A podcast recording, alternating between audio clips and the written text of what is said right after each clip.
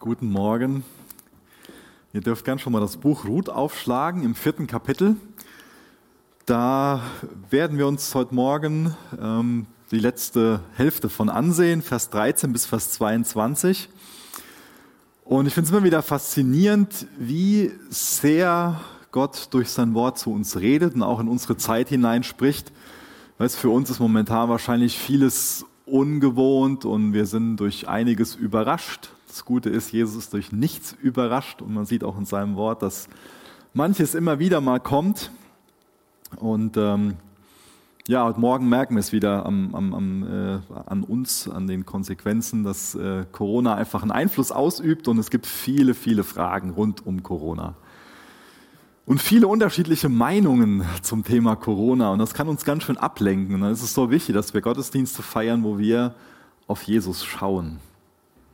Corona wird ja auch ganz unterschiedlich bewertet. Ich habe noch in der letzten Woche von Christen gehört, die ganz überzeugt davon waren, dass ähm, Corona ähm, spezifisch Jesu Gericht ist und ganz, für sie war ganz klar, dass es von, von Gott kommt, dass er der Urheber davon ist und für sie war auch ganz klar, was er damit machen will.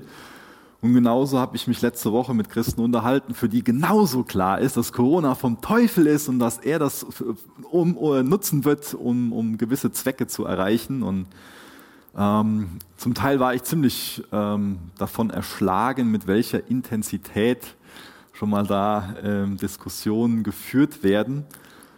Und musste für mich so an den Punkt kommen, dass ich ähm, glaube, dass definitiv der Teufel auch Zwecke durch Corona erreichen will. Er will es missbrauchen für seine Zwecke. Er hat Pläne, die er damit umsetzen will. Das kann man, denke ich, ganz deutlich so, so sagen und, und begründen. Und auf der anderen Seite weiß ich ganz sicher und zuversichtlich, dass Jesus Corona auch für seine Zwecke gebrauchen wird. Und das ist ein Unterschied. Der eine will, der andere wird. Und das ist auch wieder super, dann einen Übergang zu machen zum Buch Ruth, denn im Endeffekt geht es ja im Buch Ruth darum, dass Gott seinen Heilsplan entwickeln wird, trotz ganz widrigen Umständen. Gott rettet uns trotz widriger Umstände. Wir wissen durch Gottes Wort, wer mit seinen Plänen, wer mit seinen Wünschen, mit seinen Zielen zum Ziel kommt. Und wir wissen, wer im Endeffekt mit seinen Zielen und Plänen in einem ewigen Gericht im Feuersee landet. Und deswegen können wir hoffnungsvoll und zuversichtlich sein und auf denjenigen schauen, der regiert, der alle Macht hat und der auch gerade dabei ist, seinen Heilsplan trotz widrigen Umständen zu entwickeln. Gott rettet uns trotz widriger Umstände. Deswegen ist das Buch Ruth so ein erfrischendes und so ein ermutigendes Buch. Bevor wir jetzt den Vers 13 lesen, bete ich mit uns. Vater, wir haben nicht die Kontrolle. Und wenn wir mal irgendwie gemeint haben, die Kontrolle zu haben, dann haben wir uns selbst getäuscht. Aber du hast die Kontrolle über alles. Du stehst über allem und du hast das letzte Wort.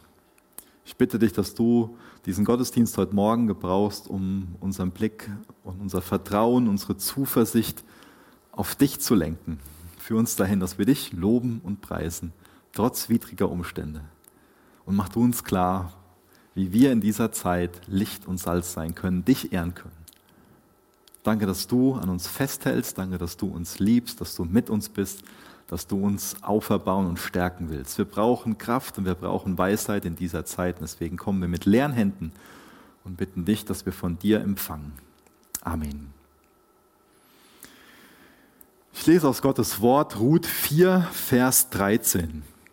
So nahm Boas die Ruth und sie wurde seine Frau und er ging zu ihr ein. Und der Herr schenkte ihr Schwangerschaft und sie gebar einen Sohn. Was für ein wunderbares Ende dieser Geschichte. Ich finde es so ermutigend, dass wir immer wieder in diesem Buch Gottes Vorsehung sehen. Zum einen ist es Gott, der sich nach Ruth ausstreckt und sie in Moab, also inmitten von, dieser, von diesem gottlosen Volk, eingreift und ihr, der Ruth, also den Glauben an ihn, den Gott Israels, schenkt. Seine Gnade setzt sich dann fort, denn in Bethlehem führt er sie, führt Gott die Ruth auf das Feld des Boas und dort fängt der Boas an, die Ruth zu lieben. Dann gibt es diesen, ähm, dieses Hindernis, dass es da noch einen anderen Löser gibt, der auch die Ruth lösen könnte und der enger verwandt ist. Und auch da klärt sich die Situation durch Gottes Vorsehung im Tor und Gott ebnet einen Weg, damit die beiden dann heiraten können. Und auch nach der Heirat sehen wir hier Gottes Vorsehung, dass ähm, die Ruth schwanger wird, obwohl sie vorher zehn Jahre kinderlos in dieser Ehe war und dann auch einen gesunden Jungen zur Welt bringt, den Obed, bekommen sie anvertraut. Obed heißt so viel wie Diener. In Ruth 1 ist an sich eine ziemlich erschlagene Situation. Wir lesen von einer Hungersnot, wir lesen von großer finanzieller Not, dann flieht diese Familie von Gott. Ganz viele zerbrochene Beziehungen, die Freunde bleiben zurück, sie ziehen in die Ferne. Zehn Jahre ohne Gemeinde und Gemeinschaft. Die Geschwister müssen natürlich vermisst worden sein. Es gibt einfach eine ganz große geistliche Not. Schließlich heiraten die Söhne dann auch Töchter, die sie nicht hätten heiraten sollen, Frauen, die sie nicht hätten heiraten sollen. Drei Männer sterben, Tod, Beerdigungen, für die Witwen wurde nicht vorgesorgt und die stehen hoffnungslos und verzweifelt vor dem Nichts. Das ist Ruth Kapitel 1. Und dann Ruth Kapitel 4 haben wir gerade gelesen, eine Hochzeit, die Geburt von einem Sohn, es beginnt ein neues Leben und Licht vertreibt die Finsternis. Die Tränen werden abgewischt oder zumindest durch Freudentränen ersetzt ist ja eine wunderbare Entwicklung dieser Geschichte. Und wir nehmen auch so eine innere Reise von den handelnden Personen wahr. Die Noomi, die sich dann selbst als, als Mara bezeichnet, als bitter. Und jetzt hat sie dann einen kleinen Enkel auf dem Arm und kann sich freuen. Also es ist so eine innere Reise von Ruth 1 nach Ruth Kapitel 4. Ruth 1, man steht vor dem Nichts, man ist zerbrochen. Und in Ruth 4 das strotzt nachher so von Zufriedenheit. Und das wünsche ich mir für uns, dass uns diese Reise zu einer inneren Zufriedenheit immer wieder gelingt. Und hier sind jetzt viele schöne äußere Umstände, aber ich glaube, diese, diese Zufriedenheit, von der ich euch heute Morgen was mitgeben will, ähm, was erzählen will, Mut machen will, dass man die bekommen kann in der Beziehung zu Jesus, die macht sich ja nicht ähm, davon abhängig, wie die Umstände sind. Diese Zufriedenheit dürfen wir jetzt haben, auch wenn schwierige Umstände für alle oder für einige noch besonders da sind. Ich finde es interessant, sich mit der Reise zu beschäftigen von Ruth 1 bis Ruth 4. Was ist da geschehen? Dass von so einer, von so einer Lehre nachher so eine Zufriedenheit da ist. Wir müssen ja auch immer wieder Verluste hinnehmen, mit Verlusten klarkommen. Und da ist es wichtig, dass wirklich ein Neuanfang dann auch gelingen kann. Ich denke, die erste Sache, die wichtig ist, ist in einer ganz schweren Situation oder wo diese Leere da ist, dass man wirklich der Realität ins Auge sieht. Als die drei Frauen ihre Männer verloren haben, mussten sie der Realität ins Auge sehen. Ihre Männer waren tot. Das konnten sie auch nicht beschönigen. Und deswegen lesen wir auch ganz ehrlich von diesen Klagen. Das ist ganz wichtig, dass wir das auch zulassen, dass wir die Realität, dass wir der ins Auge schauen und dann mit unseren Klagen zu Gott gehen. Es gibt eine Zeit der Tränen. Es gibt eine Zeit zu trauern, die ist wichtig. Es ist wichtig, einen Verlust zu akzeptieren. Alles hat seine Zeit. Es ist wichtig, bewusst Abschied zu nehmen und dann auch ehrlich mit Gott darüber zu reden, die Scham Gott zu bringen, auch die Unzufriedenheit, die Zweifel, die Verletzung, der Frust, so gesund, dass wir das Gott bringen dürfen. Aber das ist wichtig, dass wir das Gott bringen, dass wir das nicht einfach nur so in die Welt posaunen, sondern dass wir das Gott bringen. Und nachdem wir dann der Realität ins Auge geschaut haben, ist es für uns auch gut, so eine Autopsie zu machen, also drüber nachzudenken, wodurch kam das denn jetzt so? Oder auch drüber nachzudenken, was habe ich denn dazu beigetragen, dass ich jetzt in dieser Situation bin, in dieser Lehre? Was kann ich denn daraus lernen? Bin ich vielleicht bitter geworden? Wo sollte ich selbst um Vergebung bitten? Wo sollte ich anderen vergeben? Wo darf ich Frieden drüber finden? So toll, dass die Ruth sich aufmacht und dass sie nach Bethlehem geht, dass sie Gottes Gegenwart sucht, dass sie mit Gott redet.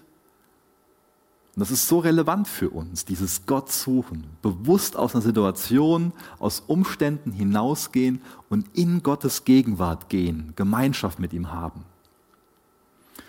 Und dann als drittes, als die Männer starben, gab es eine Beerdigung.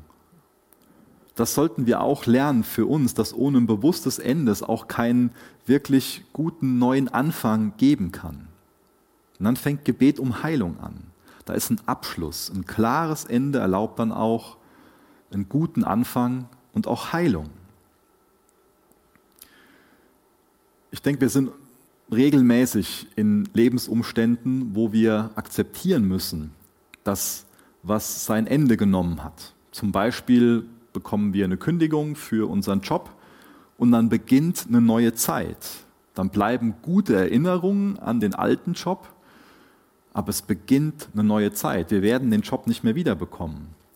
Oder auch, wenn man heiratet. Man verlässt ein altes Leben, man muss die Eltern verlassen, um dann mit dem Partner wirklich eine neue Familie zu gründen. Da beginnt eine neue Zeit und man lässt was Altes zurück und man braucht einen ganz bewussten Abschluss. Oder auch wenn das erste Kind, das erste Baby geboren wird, verlässt man etwas, man lässt was zurück und bekommt was Wunderbares Neues. Oder man ist umgezogen oder Freunde ziehen um. Das Leben geht dann weiter, aber man lässt was zurück. Man braucht ein bewusstes Ende und immer wieder einen Neuanfang. Auch wenn die Kinder irgendwann aus dem Haus gehen und ausziehen, auch da beginnt wieder eine neue Zeit für uns. Oder wenn wir in Rente gehen, auch da beginnt eine neue Zeit. Es kommt immer wieder in unserem Leben vor, dass eine Jahreszeit ein Ende hat und dass dann eine neue Jahreszeit anfängt. So sollten wir bewusst über unser Leben denken, nicht nur jetzt in die Natur schauen und da diesen dramatischen Wandel wahrnehmen, sondern das auch auf unser Leben übertragen. In der Natur ist es ganz selbstverständlich, dass jetzt die Blätter von den Bäumen fallen. Das, was stirbt, das, was zu Ende geht. Und die Natur braucht einen gewissen Kreislauf. Jede einzelne Jahreszeit hat die Daseinsberechtigung. Mir hilft das nicht, wenn ich den Blumen nachheule, die noch vor zwei Wochen geblüht haben. Jetzt geht diese Zeit zu Ende. Jetzt liegt das ein oder andere an Kürbis und so weiter im Keller und die Pflanzen liegen auf dem Kompost, die sind jetzt tot. Jetzt braucht die Natur ihre Ruhe. Da ist so ein, so ein Säen, ein Hegen und Pflegen, ein Bewässern und ein Ernten und dann ist eine Zeit der Ruhe. Und genauso lässt sich so ein Rhythmus auch auf unser Leben übertragen. Aber das Kostbare ist, wenn wir auch heute Morgen wieder auf Jesus schauen können und wenn wir sein Leben und sein Wirken uns ansehen, sehen wir in seinem Vorbild, dass nach dem Tod das Leben anfängt. Und dass nicht durch seinen Tod alles ein Ende hat, sondern durch seinen Tod fängt das Leben wirklich an. Manchmal gibt es Dinge in unserem Leben, die müssen sterben, die müssen aufhören, die müssen zu Ende gehen die müssen beerdigt werden. Aus denen dürfen wir lernen, von denen sollten wir uns verabschieden, akzeptieren, dass die Zeit zu Ende ist. Von gewissen Dingen sollten wir weggehen, die müssen wir verlassen. Denn in vielen Fällen kann neues Leben nur durch ein klares Ende, durch den Tod entstehen. So ist es hier in diesem Buch Ruth was mit einer Beerdigung anfängt, endet jetzt mit einer Hochzeit, mit einer Geburt, mit neuem Leben. Und dieses Buch ist ganz klar ein Zeugnis und keine Biografie. Ich denke, das ist ein riesengroßer Unterschied zwischen einem Zeugnis und einer Biografie. Bei einer Biografie geht es ganz viel darum, zumindest bei einer Autobiografie geht es ganz viel darum, dass man beschreibt, ich habe, ich habe das, ich habe jenes und ich hatte die und die Kämpfe und ich habe gewonnen und ich habe dazugelernt, ich habe meine Lektionen gelernt, jetzt kannst du von mir lernen und im Endeffekt geht es ganz viel darum, ich bin's. Ich habe das Leben jetzt hier auf die, auf die Reihe gebracht und schaut mich an, von mir könnt ihr lernen, folgt meinem Beispiel, ich sage euch jetzt, wie es laufen kann. Und diese Geschichte hier in Ruth, diese einzelnen Geschichten, das sind Zeugnisse. Biografien, Autobiografien haben Menschen, die Gott nicht kennen und Zeugnisse haben Menschen, die Jesus kennen. Jemand, der ein Zeugnis hat, der sagt, Jesus hat.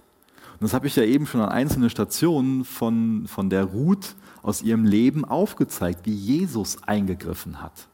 Und so will ich mir auch immer wieder Mut machen, keine Autobiografie zu schreiben, in diesem Sinne, wie ich das gerade definiert habe, sondern ein Zeugnis zu haben. Was, was lebst du gerade? Bist du dabei, eine Autobiografie mit einem Leben zu schreiben? Oder spielt Gott eine signifikante Rolle und, und schreibst du ein Zeugnis, was auf ihn hinweist? Ein wunderbares Zeugnis von der Ruth. Am Anfang der Geschichte ist sie eine Fremde, ist sie verwitwet, ist sie kinderlos, sehr verletzlich, verarmt und nun ist sie in der Familie Gottes. Sie ist von ihrer Schuld erlöst, sie ist geschätzt und sie ist geliebt. Zuvor war sie zehn Jahre kinderlos, jetzt ist sie schwanger und bekommt einen Sohn. Wir lesen mal in Vers 14 weiter, da geht es weiterhin um den Sohn bis Vers 17. Da sagten die Frauen zu Noomi, gepriesen sei der Herr, der es dir heute nicht an einem Löser hat fehlen lassen. Sein Name werde gerühmt in Israel und er wird ein Erquicker der Seele sein und ein Versorger deines Alters. Denn deine Schwiegertochter, die dich liebt, hat ihn geboren. Sie, die dir mehr wert ist als sieben Söhne. Und Noomi nahm das Kind und legte es auf ihren Schoß und wurde seine Betreuerin. Und die Nachbarinnen gaben ihm einen Namen, indem sie sagten, ein Sohn ist der Noomi geboren. Und sie gaben ihm den Namen Obed. Der ist der Vater Isais, des Vaters Davids. Naja, ich finde es ein bisschen komisch, dass die Nachbarinnen von der Schwiegermutter den Namen auswählen können. Da ist es gut, dass das heute anders ist. Äh, ja. Aber ich finde es toll, was die Nachbarinnen für Gebete und was sie für einen Lobpreis aussprechen. In den Versen davor haben sie ja gebetet, dass ähm, die viel Nachwuchs bekommen und jetzt wird das Gebet schon erhört und endet dadurch in einem Lobpreis. Und das beschreibt uns, glaube ich, ganz gut, welche Entwicklung in unseren Gebeten oft durch Gottes Gnade sein darf. Es dauert schon mal ein Leben lang, es dauert schon mal ganz, ganz viele Jahre, bis aus unserem Gebet, was im Willen Gottes gesprochen wurde, Lobpreis wird. Aber ich glaube, wenn wir uns vom Heiligen Geist helfen lassen zu beten, dann wird aus unserem Gebet auch regelmäßig Lobpreis. Gott wird dieses Kind gebrauchen, um für ganz, ganz viele Menschen eine Quelle des Segens zu sein. Zuallererst war der Obed bestimmt ein Segen für Boas und für Ruth. Am Anfang steht die Ruth mit leeren Händen da und am Ende hat sie jetzt einen kleinen Jungen auf ihrem Arm. Das ist ein ganz besonderes Geschenk für die beiden. Und genauso sollten wir jedes Baby, genauso sollten wir jedes Kind als ein Geschenk Gottes sehen und auch als ein Geschenk Gottes behandeln. Dafür sorgen, dass die Kinder wirklich ein liebevolles Zuhause haben und dass wir fürsorgliche Eltern sind. Dass wir unsere Kinder echt im Herrn aufziehen. Dass wir das als ein riesengroßes Privileg ansehen, dass uns Kinder anvertraut sind. Dass wir eine ganz wichtige Rolle als Eltern in ihrem Leben spielen dürfen. Kinder sind ein Segen. Und deswegen sollten wir auch Segen in ihre Leben sprechen und kein Fluch in ihre Leben hineinsprechen, nichts Böses über sie aussprechen. Und bei Fluch können wir jetzt irgendwie an ganz hässliche Worte denken. Aber ich denke, Fluchen fängt oft früher an, als, als uns schon mal bewusst ist, zumindest als mir schon mal bewusst ist. Segnen bedeutet Leben auszusprechen.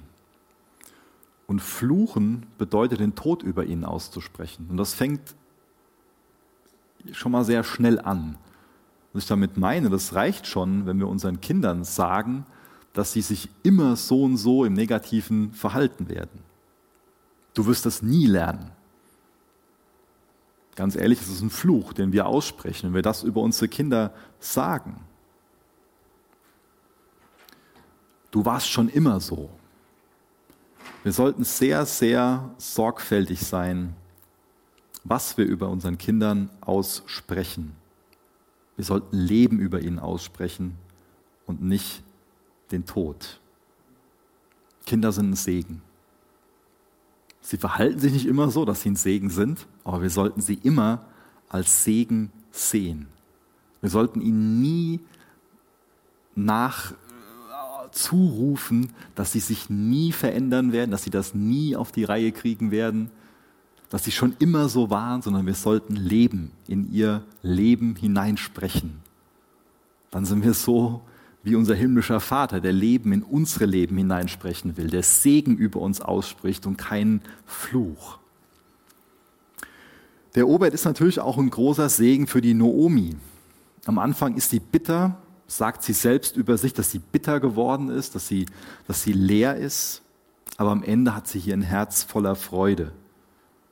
Ich habe so ein, so ein äh, ganz tolles Bild so ähm, im, im Kopf gehabt. Ähm, am Anfang steckt sie sich selbst dieses Namensschild bitter an und nachher streicht sie das durch oder nimmt das weg und macht sich so ganz stolz Oma auf die Brust ähm, und ist einfach froh darüber, dass sie jetzt so ein Leben hat, was sie selbst auch als, als äh, positives Leben empfindet. Für sie entsteht da wirklich viel Glück und sie guckt nicht mehr nach hinten. Und ich glaube, das ist doch gut. Wenn wir Kinder sehen, dann sehen wir, haben wir so einen Blick für die Gegenwart und für die Zukunft. Dann ist nicht mehr der Blick zurückgewandt.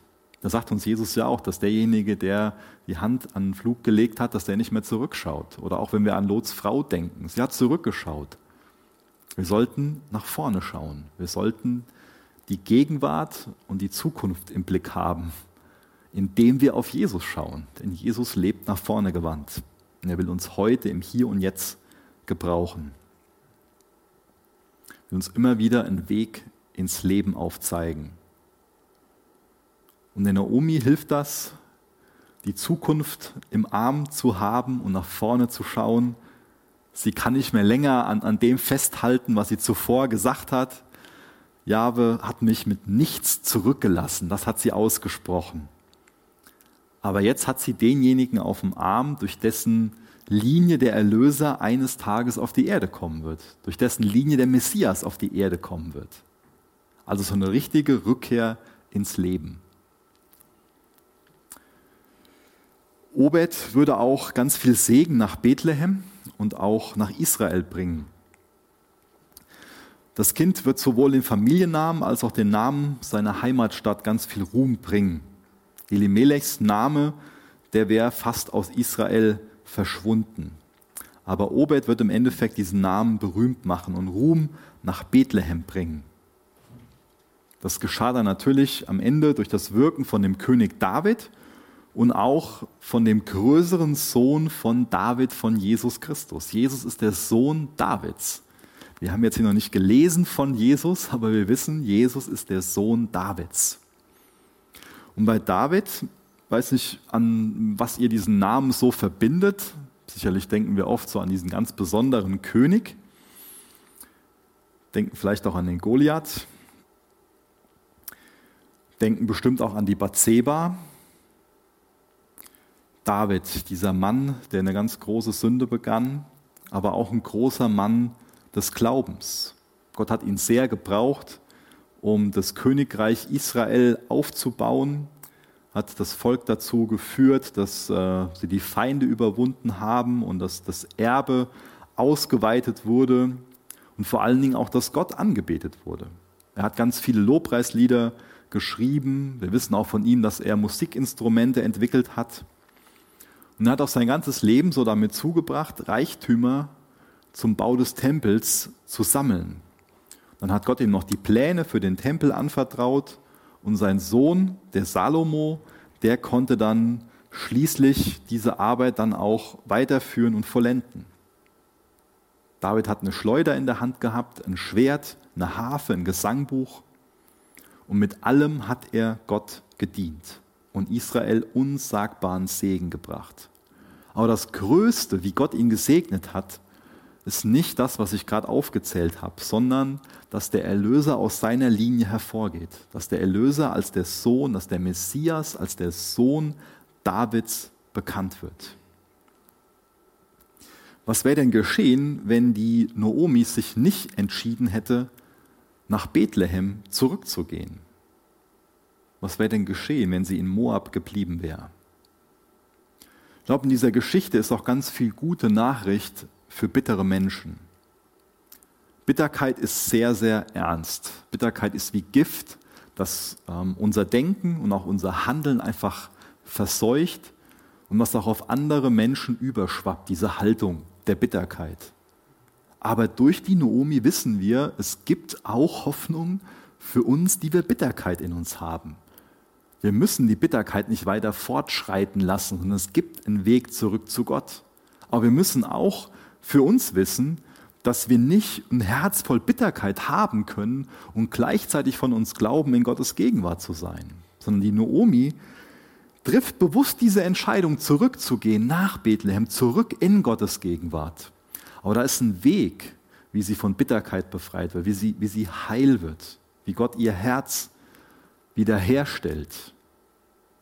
Suchen wir Gottes Gegenwart oder halten wir an Bitterkeit fest? Das sind zwei verschiedene Wege, die wir einschlagen. Wir können nicht an Bitterkeit festhalten und meinen, in Gottes Gegenwart zu sein. Das geht nicht. Aber wir sehen, Gott kann uns befreien, Gott kann uns heilen von Bitterkeit. Er will uns in seine Gegenwart führen. Und es ist so kostbar zu sehen, was Gott aus einem Leben entstehen lässt, was sich ihm zuwendet und mit ihm ins Reine kommt. Jetzt lesen wir in Vers 18 weiter. Ich weiß, dass solche Verse schon mal schnell übersprungen werden, dass diese Verse oft so abgetan werden, vielleicht auch ähm, ja, vielleicht abgetan werden, dass darüber hinweggelesen wird. Immer wenn solche Geschlechtsregister kommen, immer wenn solche Generationsfolgen kommen, hört man schon mal so, ja, ich lese ja heute auch kein Telefonbuch. Ähm, ja, ich hoffe, ihr freut euch jetzt drauf, dass wir jetzt das hebräische Telefonbuch studieren. Und dies ist die Generationenfolge des Peres.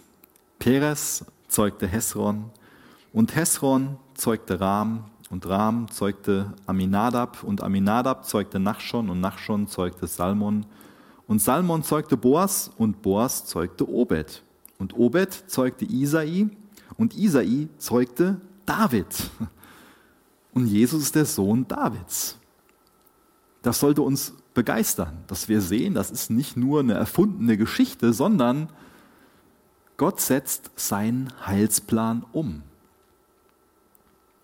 Wir haben hier von ganz vielen Vätern und Söhnen gelesen und es ist tragisch, dass heute viele Söhne einen abwesenden Vater haben oder gar keinen Vater haben. Deswegen sollte uns das auch ermutigen, wenn wir allein diese Generationenfolge lesen, dass wir Väter sind, die anwesend sind in dem Leben unserer Kinder. Dass wir darüber nachdenken, wie wir sie segnen können dass wir die nächste Generation schon im Blick haben und wissen, so wie ich mit meinem Sohn umgehe, so präge ich auch, wie er mit seinen Kindern umgeht. So wie ich mit meiner Frau umgehe, präge ich, wie mein Sohn mal mit seiner Frau umgehen wird.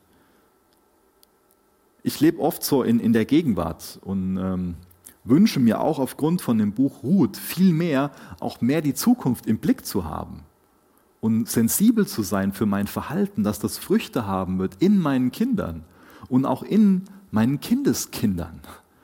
Wir hinterlassen ein Erbe.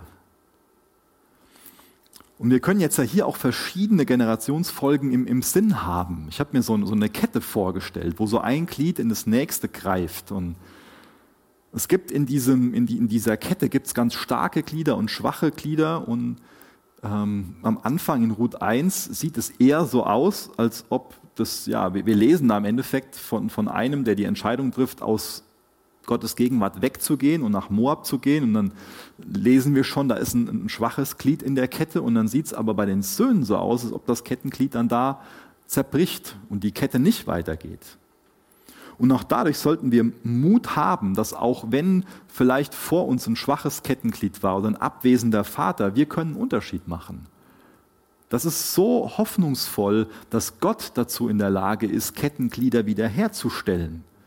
Wir brauchen da jetzt nicht irgendwie uns in einer ähm, benachteiligt sehen ähm, in Bezug darauf, was wir vielleicht an geistliches Erbe mitbekommen oder überhaupt an unserem Verhalten für ein Erbe mitbekommen haben, sondern wir dürfen uns Gott zuwenden und dieses Vertrauen haben, dass er auch eine Moabiterin und Hebräer zusammenführen kann und für ein starkes Erbe sorgen kann. Und so wird aus dem Ganzen wieder ein Zeugnis. So sehen wir wieder Gottes Eingreifen. Deswegen dürfen wir darin reifen, dass wir als Väter nicht stolz und zornig sind, voll, voller Ärger, sondern dass wir Männer mit einem Vaterherz werden, wie unser himmlischer Vater, die immer wieder ihre Familien, ihre Kinder ins Leben führen. Das ist das Herz von unserem himmlischen Vater. Wie ist das denn, wenn wir keine leiblichen Kinder haben? Jesus hatte auch keine leiblichen Kinder, aber er hat ganz viele geistliche Kinder. Auch da dürfen wir von lernen. Auch das dürfen wir als Aufgabe wahrnehmen. Der Einfluss von Jesus ist so riesengroß. Und auch als geistliche Eltern kann unser Einfluss sehr groß sein, sehr Christuszentriert sein, kann Jesus sehr verherrlichen. Denke, der Hauptzweck von dem Buch Ruth ist historisch. Das erklärt uns, die Abstammung von dem König David und das schlägt auch so die Brücke zwischen der Zeit der Richter, die so gottlos war, diese Zeit, wo Israel keinen König hatte, zur Zeit der Könige. Aber es ist ja nicht nur historisch, sondern das Buch illustriert auf eine ganz wunderbare Art und Weise, dass Gott sein erlösendes Handeln umsetzt, dass er seine Pläne verwirklicht. Die Geschichte fängt damit an, dass Ruth eine Außenseiterin ist, dass sie eine Fremde ist, aber sie endet damit, dass Ruth ein Kind Gottes ist. Gottes Hand ist überall in der Geschichte. Generation für Generation wird er seine Zwecke verfolgen, wird er seine Pläne umsetzen. Auch wenn wir das gerade vielleicht nicht so um uns herum wahrnehmen, aber das Buch Ruth erinnert uns daran, Gott ist mit unserer Welt nicht am Ende, sondern er ist am Werk er sucht sich eine Braut und er bringt seine Ernte ein. Das Buch Ruth, das ereignet sich ja zur Zeit der Richter. Das ist eine Zeit, die war sehr gottlos. Jeder hat getan, was so ihm selbst recht war, nach seinem eigenen Gutdünken gehandelt. Und wir können so viel von Ruth lernen, die bewusst in Gottes Gegenwart ging die sich nicht auf die Übel ihrer Zeit konzentriert hat, die dadurch nicht pessimistisch und zynisch geworden ist, aber die Gott gefragt hat, wie sie ihm dienen kann. Und ich denke, auch da sollten wir von ihr lernen. Wenn wir uns nur auf die Übel unserer Zeit fokussieren, dann werden wir pessimistisch, dann werden wir zynisch. Aber Gott lädt uns dazu ein, ihn zu suchen, seine Gegenwart zu suchen und uns in seiner Gegenwart auftragen zu lassen, wie wir ihm dienen können, wie wir ein Obed, ein Diener sein dürfen. Die leben zu einer Zeit, da gab es keinen König in Israel und trotzdem lernen wir von ihnen, was es bedeutet, wenn wir einen König in unserem Herzen haben, über unserem Leben haben, der unser Herz regiert. Regiert der König Jesus in deinem Herzen über dein Leben? Ich habe jetzt relativ viel übersprungen an, an, an, Namen, aber ich will noch mal so ein paar rausgreifen, die insgesamt in, in Berührung stehen mit Jesu Stammbaum. Anfangen will ich mit dem Peres. Das war der Sohn von der Tama. Die Tama, die hat einen von Judas Söhnen geheiratet, der ist dann gestorben und dann hat der Judah versprochen, dass sie einen anderen Sohn bekommt, aber hat sein Versprechen nicht gehalten, hat sie angelogen dann war sie sehr verzweifelt und hat sich dann als Prostituierte verkleidet und ähm, ihren eigenen Schwiegervater verführt, mit ihm geschlafen und Perez ist dadurch gezeugt worden. Rahab, Boas Mutter, vielleicht erinnert ihr euch daran, dass sie eine Prostituierte im Land Jericho war dann auch die Bathseba, die ich eben schon erwähnt habe, mit der ähm, David Ehebruch begangen hat. Sie ist die Mutter von einem Salomo. Warum erwähne ich diese Namen nochmal? Ich finde das wunderbar, wie ergreifend Gottes Gnade ist. Matthäus 1, Vers 21, davor lesen wir auch von dem Stammbaum von Jesus, da lesen wir, Sie wird einen Sohn gebären und du sollst seinen Namen Jesus nennen, denn er wird sein Volk von seinen Sünden erretten. Jesus kam, um Sünder zu retten, um Menschen zu retten, die tatsächlich Sünde begangen haben und das eingesehen haben, dass sie Sünder sind. Jesus ist ein Freund der Sünder. Er hat seine eigene Abstammungslinie gewählt. Ich denke auch, damit es keinen Zweifel geben kann, dass wenn wir in Christus sind, dann schämt er uns nicht, uns Bruder und Schwester zu nennen. Das macht mir Mut. Jesus ist unser Wiederhersteller des Lebens. Also das, was eben über Boas, über den, den äh, Obed gesagt wurde.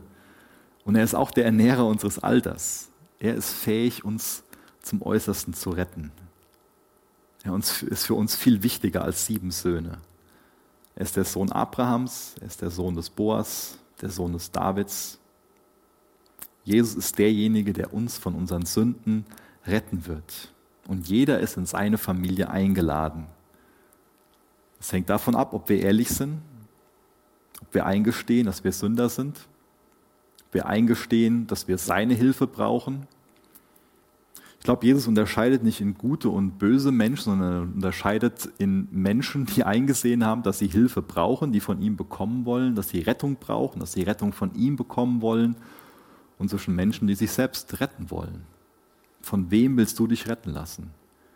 Jesus will, dass du Teil seiner Familie bist. Er will dich in seine Familie hineinretten.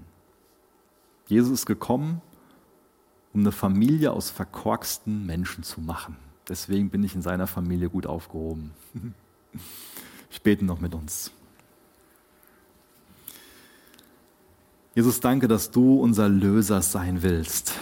Da werden wir im Buch Ruth so häufig daran erinnern, dass wir einen Löser brauchen. Und in dir haben wir einen Löser. Gerade in dieser Zeit wollen wir aufblicken zu dir. Wir wollen dich anbeten weil du so ein selbstloser Löser bist, weil du dich für uns hingegeben hast, den Preis bezahlt hast, der bezahlt werden musste, um uns herauszukaufen aus den Fängen des Satans, aus den Fängen der Sünde. Danke, dass wir nicht länger die Sklaven davon sein müssen, sondern deine Kinder sein dürfen. Und wir wollen dir dienen mit unserem ganzen Leben. Gib du uns eine Sicht dafür, was es gerade, was es heute, was es morgen bedeutet, dir zu dienen. Salz und Licht zu sein. Hilf du uns dabei, immer wieder zu akzeptieren, dass eine Jahreszeit zu Ende geht, dass Möglichkeiten vorbeigehen, dass sich Lebenssituationen ändern. Hilf uns dazu zu lernen und auch klaren Abschluss zu haben und mach, dass immer wieder was Neues anfängt. Jesus, wir wollen nicht den Blick nach hinten richten. Wir wollen nicht zu so einer Salzsäule erstarren, und tot sein, sondern wir wollen lebendig sein, mit dir, dem Leben verbunden sein, dir ins Leben folgen. Wir wollen immer diese Reise innerlich durchmachen, dass wir Bitterkeit loswerden, dass wir Leere loswerden und wirklich zufrieden sind in dir und dir zugewandt leben, auf dich hin. Hilf uns dabei, lehre uns, was es bedeutet, dich mit unserem ganzen Leben anzubeten. Amen.